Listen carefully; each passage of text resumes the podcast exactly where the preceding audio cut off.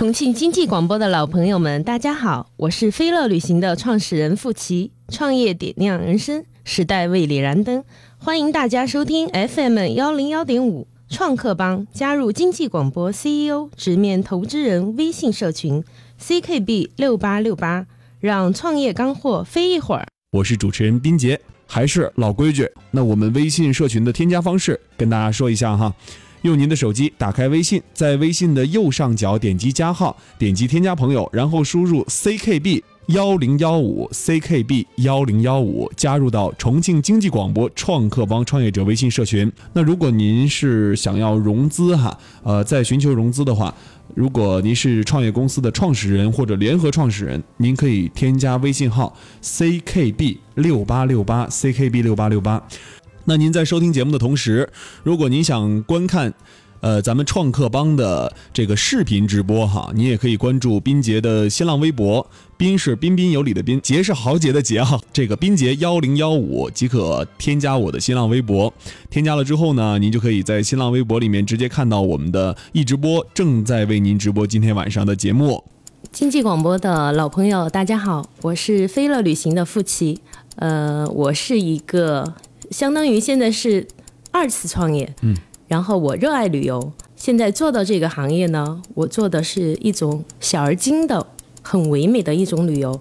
我们公司现在主要经营境外的各种路线，希望让每一个出行的人得到不同的感受。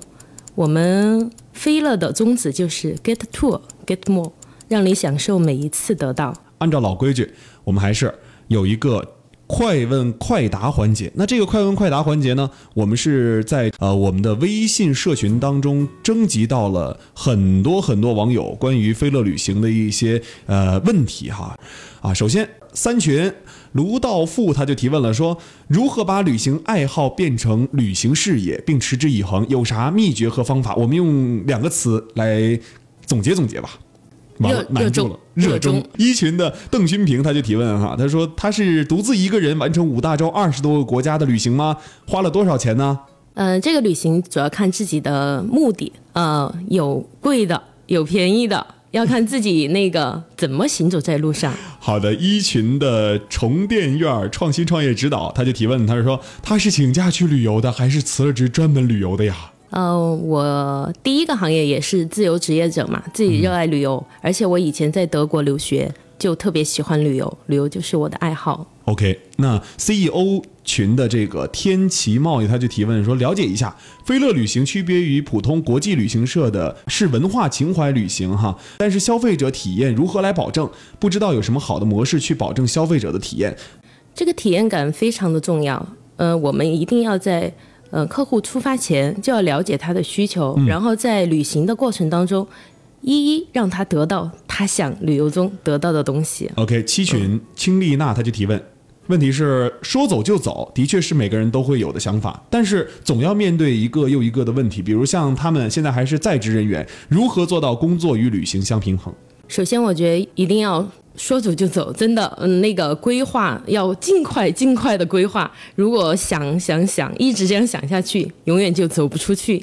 这个时间都是挤出来的，对吧？那呃，一群的这个伯乐他就提问啊，他说：“请问你是对穷游这个话题怎么？”穷游现在有很多的呃，可以给穷游爱好者的提供的很多平台，大家可以用好，比如说 Airbnb 啊，然后国外的有些现在甚至大众点评在国外都很适用的，把这些。网站用好，OK。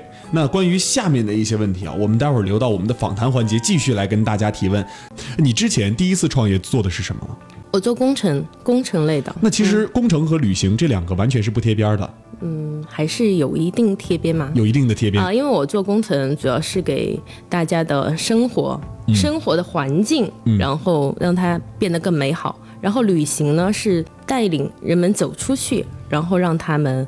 呃，拥有一个比较好的心情，然后比较好的一个精神上的一个呃美好嘛。哦，你是说这个追求的目的是一样的，同样是给别人带来美好的东西。对，那你就是怎么就是从这边跳到旅行这一块来主要管这边的业务？这个看自己的一个权衡。因为现在做旅游这一块也挺多的，对嗯、人们也挺多的这一块儿，没错而，且现在人的意识越来越那个超前了，因为现在跟团游，嗯，对于八零九零后，大家对于跟团游的那个概念，呃，越来越模糊，嗯，甚至不喜欢这种方式。嗯嗯，然后我也觉得出去一定要，呃，有一个与众不同的旅行，所以说我们才那个落地就是飞乐旅行，就是叫高级旅行规划机构。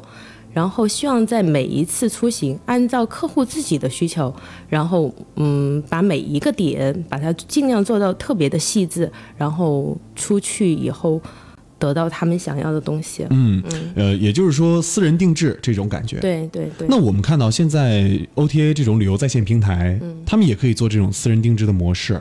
呃，你如果如何看待他们这种跟你之间的关系呢？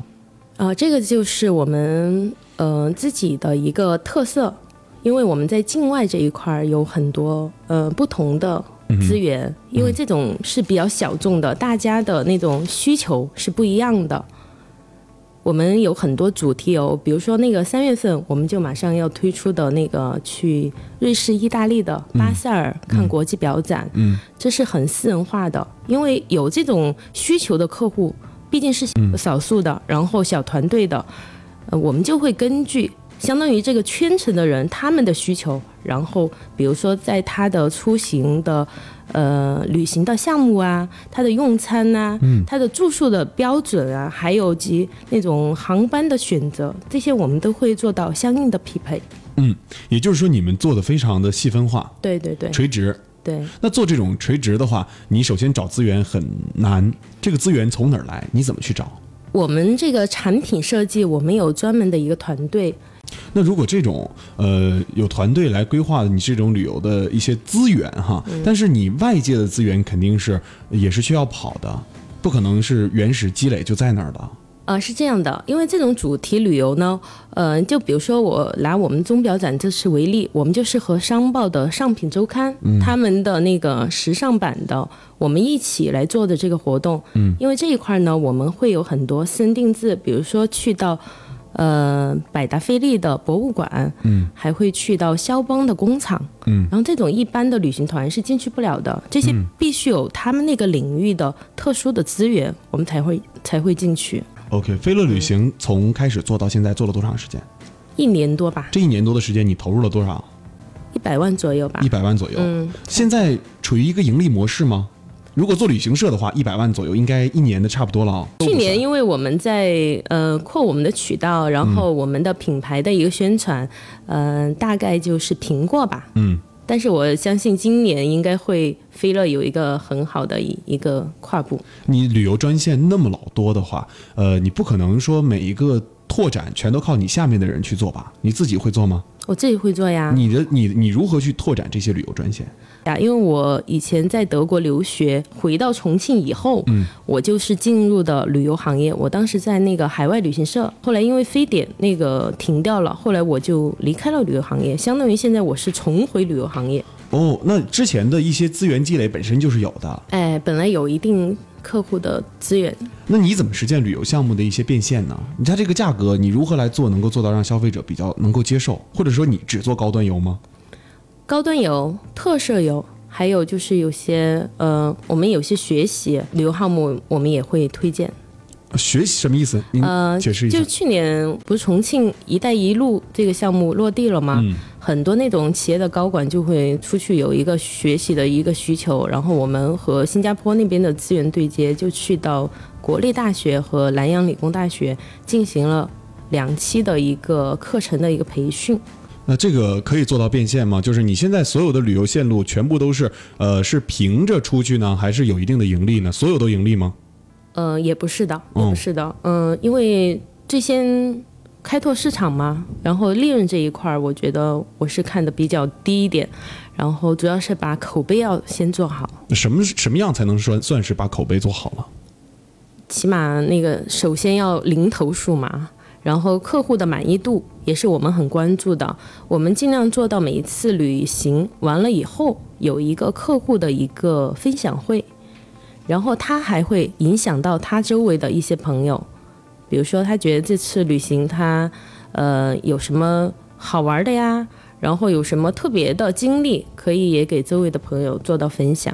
嗯，那也就是说，你不光是做这个呃旅行，还做旅行之外，就是像我们回到国内之后做一些小分享啊，对对给我们的朋友们，这样来带一些客户进到这个圈子里面。呃，在你看来，我们如果说做旅行的话，你刚才说口碑比较重要嘛？对啊、如果说这个呃口碑这一块重要的话，那我们同行业竞争。呃，人家也会做好口碑，你也会做好口碑，这一块儿，呃，不算，其实不算是壁垒。那你觉得这里面还有没有一些其他的关于这个呃旅游行业的一些壁垒？嗯，主要是那个产品的一个形式，产品的一个内容，这个这个是很大的一个竞争力。一个竞争力，我们飞乐和呃航空公司都是很好的深度战略合作伙伴，嗯，然后和当地的一些旅行社呢，嗯、也是那种地接这一块儿也有很好的那种合作关系。哦，呃，也就是说，你们对这些当地的资源，这个资源才算是旅游行业的一个壁垒。对对对，朋友就他就问啊，他说，呃，欧美人和中国人对旅游的定义及理解有什么不同？这是我们创客帮一群的夏强他的提问，我们来问问夫妻啊，这有不同吗？我个人嗯看法，我觉得欧美人他们出去旅游，首先他们会做很多攻略，嗯然后会去到很多看很多书，然后了解了那个地方才走出去。但是我现在觉得我们的年轻这一代越来越多的这种意识，嗯，出那个出去旅行以前，他们都会做很多攻略。现在我觉得这一点是特别好的，嗯嗯，就不像以前的什么上车睡觉、下车打卡那种旅行方式，我们是拒绝的。嗯。啊，还有就是我我来看啊，这个嘉宾群有一位王婷，他就提问了哈，他说我应该也算是一个自助游的重度用户了啊啊，除了非洲没有去过啊，也走过四大洲二十多个国家，每次出游我都会提前做好各种攻略。那我这样的用户可以在你们的平台上得到哪些帮助呢？嗯，我们主要服务于那种第二次，嗯、甚至多次出国的人。嗯、比如说我们先去了那些国家，做了一个相当于普及普及旅游以后，然后比如说我在欧洲，我特别喜欢瑞士，特别喜欢法国、德国，我就会那个国家的一个深度游，然后深入到当地人的一一种生活里边儿，去发现更多的旅游之外的美。你怎么帮助他们深入到当地人的一个生活里面呢？嗯、这个我们就要一对一的进行服务了，主要看他的旅行的目的是什么。那他这样的也算是你们的一个标准的客户了，准客户是吧？对对对。哦，你旅行的这个服务针对的人群，你觉得有没有一个自己有没有一个划分？是应该是什么阶段的一个人群？我们主要针对还是白领的，嗯嗯、白领的，然后有这种喜欢旅游意识的，嗯，嗯，也就是说不是那种呃，类似于说纯玩儿啊，肯定是要寻找旅行意义的这种用户。对对。对，我们需要每一次每享受每一次得到吗？你觉得这个飞乐旅行给我们的用户哈带去的这个意义是什么呢？飞乐旅行，我一直在强调一点，就是我们希望他通过这次旅游，真正的得到他想得到的东西。这种举个例吧，哈，这样说比较空洞一点。呃，因为我们那个去，呃，就拿上次我们的到西澳一个亲子团队来说，嗯。然后都是带着呃小朋友，嗯，父母我们有一方和一个小朋友，很多小孩子出去以前都很害羞，嗯，然后通过这次旅游呢，第一拉近了和爸爸妈妈的一种亲子关系，嗯，然后他们的一种团队精神也得到了很好的一一种呃一种容纳。很多很点点滴滴、很琐碎的环节，来让用户真正的感受到旅行真正的意义。嗯，你刚才强调得到哈，这个就是得到的一个意义是吧？对对对，你们的 C 端业务做的呃有多少比较有亮点的地方，可以给我们介绍介绍？呃，我们主要最大的亮点是亲子游这一块儿，嗯亲子游这一块儿，还有就是呃商务学习这一块儿，嗯还有就是我们今年会推一条中国首条的嗯、呃诗意仿古游，嗯、就是我们会与最专业的学者博物馆专家共同拟定在路上的学习课堂。嗯，在今年的暑假，我们将推出第一条这个线路，然后寻找中国的文化源头，着实的去感受诗词里最美的风景和意境，打造一个非常有趣、浅显易懂的行走课堂。喜欢传统文化的朋友们可以持续关注一下。呃，我我就想问一下哈，如果说飞乐旅行，你区别于国际的这种旅行社，它的区别，你看国际旅行社现在也能做到你现在做的东西，你能不能给我们说一说，就是它这个区别当中，就是真正能够区分你们的一个差异化的东西？我觉得还是一个服务这一块儿。嗯，我们定制旅游的最大的一个呃特点就是，客人有可能他的情况会随时的一个变化，然后我们会根据他的一个变化来及时的调整我们的路线。因为像那种比较大的团，他们都是实提前都安排好那种线路以后就不好更改。我们这个就是嗯、呃随意性比较大一点。什么意思？客人的变化是什么意思？出游的时间吗？呃，出游的时间啊，比如说那种机票，我们就会有比较好的一个解决方案。还有比如说他的出去，呃，在境外如果有什么遇到什么困难的话，我们会因为当地的那种资源比较好嘛，然后就会得到很多解决。我说你的利润哈，嗯啊，重在机票这一块儿，还是重在旅行过程这一块儿？我们利润这一块主要是体现在服务这一块的。嗯，服务这一块儿，哎对也就是说，我们的价格会比较透明化，我们报价这一块都会采取一个比较透明的，呃，一个报价方式，让客人感觉他那个消费在什么地方，明白消费，就是很。我清楚我自己究竟钱花在什么地方，然后我们主要赚取的就是一个服务费用。你们在做这种旅行的时候，只针对这种中高端客户，是不是？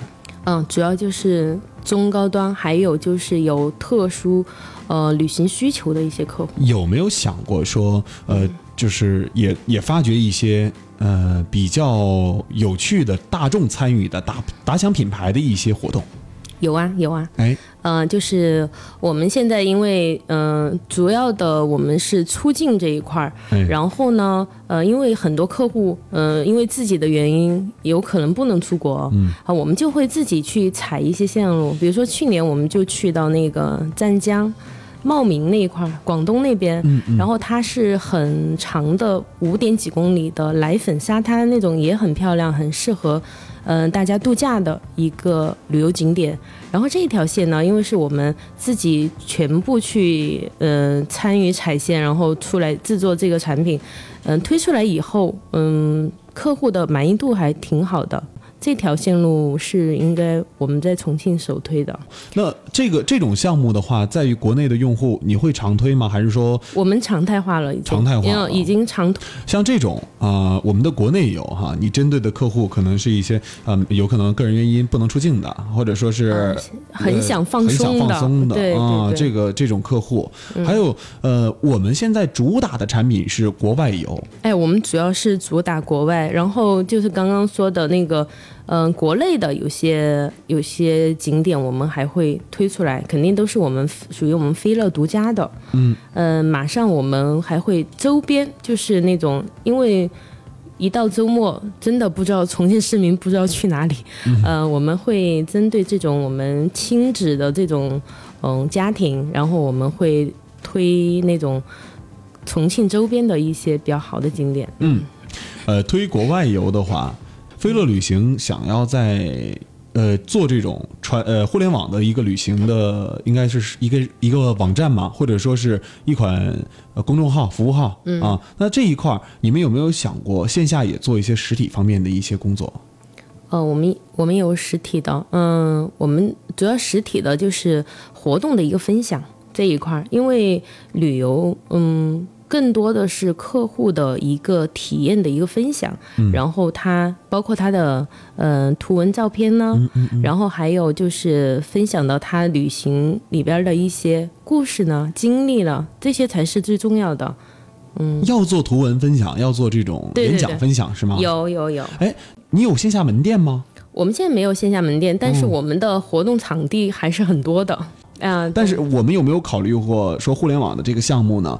借助互联网的宣传，也做一些线下的门店进行推广，比如说在哦，有考虑过。哎，有考虑过。呃因为我也想让今年让更多的人认识我们飞乐旅行，知道我们究竟我们的专业是做哪一块的，然后真正能给大家提供到就是他们真正需要的东西。嗯嗯，线上这一块儿，呃，你未来的一些发展趋势，想要怎么样把品牌这个飞乐这个名字打出去呢？因为我们在线上的是叫 Follow Me，F、O L O M E，嗯。然后这是我们的一个公众平台。这一块呢，我们是希望，因为我们这一块的粉丝大概也有两万多，嗯。我们那个公众平台上边们公众，平台现在有两万粉了。呃，然后我们会有那个不定期的有些新的产品的一个发布，然后这一块呢，因为我们是和我们刚刚我提到的我们机票这一块的，呃，旅行往返机票做包机机票这一块有一个比较紧密的一个合作推广。嗯，那除了这种推广方式之外，还有其他的品牌推广吗？你们自己推自己？现在做了一年多的飞乐旅行了，做旅行你觉得，呃，做起来是不是比做工程还要累啊？都累，都累啊！啊赚钱都非常辛苦。对，但是呢，我觉得首先，我觉得做一个行业就要嗯热爱这个行业，嗯啊，然后，而且我觉得，嗯，做的东西真的要用心去做，嗯然后很多，嗯、对客户的一个考虑，最好是，呃，站在他的角度帮嗯他分析、考虑、解决很多很多他需要的东西，然后哦，嗯你现在在做这个飞乐旅行的时候，会员的一个回购率能有多少？呃，现现在因为时间还不是很很长嘛，嗯反正每一次我都要求员工，就是嗯，出行以后要收集客户的一个回馈、回馈意见，嗯总体来说应该满意度百分之九十吧。百分之九十。嗯，呃，他们你们回来之后会收集一些客户的数据吗？就比如说利用数据一些内容进行一些分析。会的，会的。啊、你们利用了哪些数据呢？嗯、比如说我们在呃客户的具体的资料管理上边，我们会呃知道他，比如说家里成员的一个结构，然后他们曾经去过哪些地方，还想去哪些地方，嗯。呃然后比如说呃亲子方面有些什么计划，因为家里有小孩子的。时间方面肯定就只有寒假和暑假两个两个节点，然后白领啊就可以利用那种嗯、双休是年休假啊、嗯然后我们就会根据这种假期的长短来推出很多主题游的产品。嗯，现在公司有多少人？现在十几个，十几个人。嗯对，嗯、这十几个人目前的业务够做吗？就是人员能转得过来吗？可以的，可以的。嗯，可以。你目前服务了多少客户了？这个要统计一下呀，嗯，有没有自己心里有没有一个大概的一个数字？可能还是有几百人吧。哦，几百人。嗯，还是有几百人。那看来真的是有点高，真的是高端深度的一种旅行了。其实我觉得那种嗯、定制旅游真的大家很需要的，嗯，对，确实是。嗯，很需要。嗯，我也是找了一个市场的盲点作为一个切入，就是我刚刚说的机票的一个盲点。嗯其实我们先做的线上这一块儿，然后很多朋友就说，嗯，这么多的客户资源，而且旅游的资源也挺广的，一定要做一个落地的、真正为大家服务的一个一个东西，所以说我们才成立的那个旅行规划机构。那做旅行这么长时间了，一年多了，你自己在这个创业方面，呃跟我们分享分享一些自己的心得，在创业上面都要注意哪些？跟我们朋朋友们一起分享分享。嗯，创业我觉得这一块儿刚刚说到的那个建立壁垒很重要的，因为现在创业者也很多，同质化的产品，呃也挺多的，一定要呃利用自己的一个优势，然后来做好行业壁垒。做壁垒，对，嗯，还有呢？还有一个整个团队也很重要。嗯，我觉得创业团队很重要，对这个团队太重要了。呃，每个人的分工特别要明确化，嗯、自己把自己的优势发挥出来。想招到一个很好的团队也很难。对对对，飞乐旅行有没有遇到过瓶颈？现在目前好像还没有。因为时间太短了哈，嗯还没有遇到过这种瓶颈、啊。呃，现在还没遇到。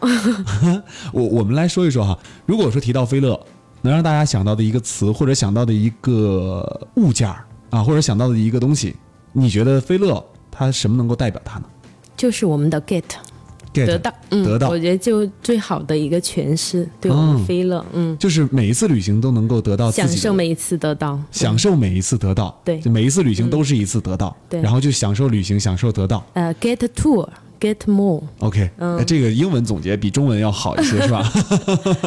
好的，那今天非常感谢飞乐旅行的创始人付琪做客我们重庆经济广播的直播间，一起来跟我们分享关于他的创业路。明天同一时间我们再见。